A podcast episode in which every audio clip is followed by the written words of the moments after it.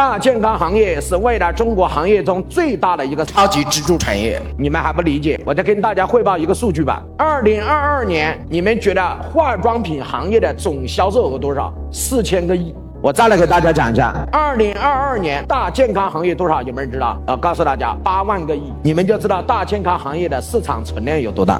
到二零三五年左右，整个大健康行业的总产值应该会突破三十五万个亿。我们这些人将来全是大健康的客户，七零后、六零后的人，你们全是大健康的客户。再过十年，一个都跑不了。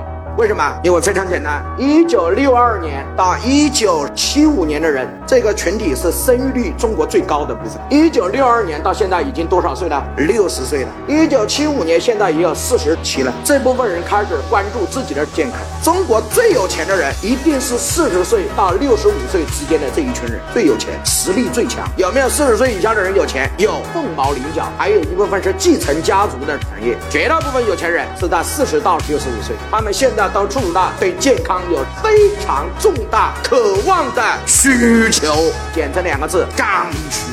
你就知道了，健康产业在中国为什么会成为未来的什么产业？告诉我，超级支柱产业。按照国家规划，到二零三零年左右，中国的健康产业的总产值将会超过三十五万亿，三十五万亿。所以你首先得选择一个有鱼的池塘。很多人说，王老师，我现在做的就是健康产业。我认为你不是。健康产业只有两个：一高科技，二。传统中医，其他的都不叫健康产业。